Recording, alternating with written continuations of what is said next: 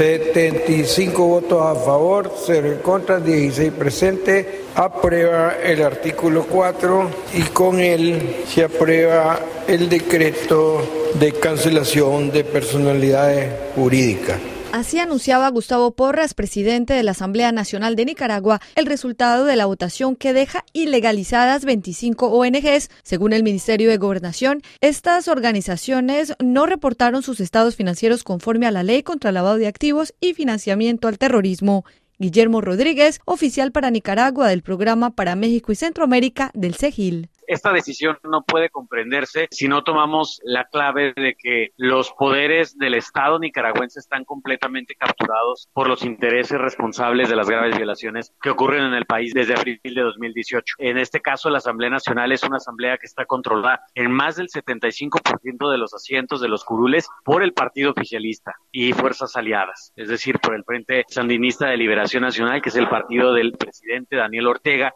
y ha sido una pieza clave para restringir el espacio cívico en Nicaragua. Ahora a través de las 25 organizaciones canceladas, pero antes a través de la aprobación de la ley de agentes extranjeros, de ley de ciberdelitos, la ley de seguridad de soberanía nacional y que básicamente son los instrumentos jurídicos que han permitido la persecución de personas defensoras y de políticos opositores en Nicaragua. Es un intento por impedir la rendición de cuentas sobre las graves violaciones de derechos humanos. Sin embargo, este cierre de, de organizaciones pues es solamente una de de las herramientas o de las estrategias que ha seguido el, el, régimen de Nicaragua, eh, las cuales se completan por la persecución, criminalización de voces disidentes, por la imposición de un estado policial o de un estado de facto que impide la libre manifestación en el país y por la, la inhibición, la cancelación del registro eh, político de, aspirantes opositores a, cargos públicos. A más de 130 organizaciones civiles se les prohibió trabajar en ese país centroamericano desde 2018,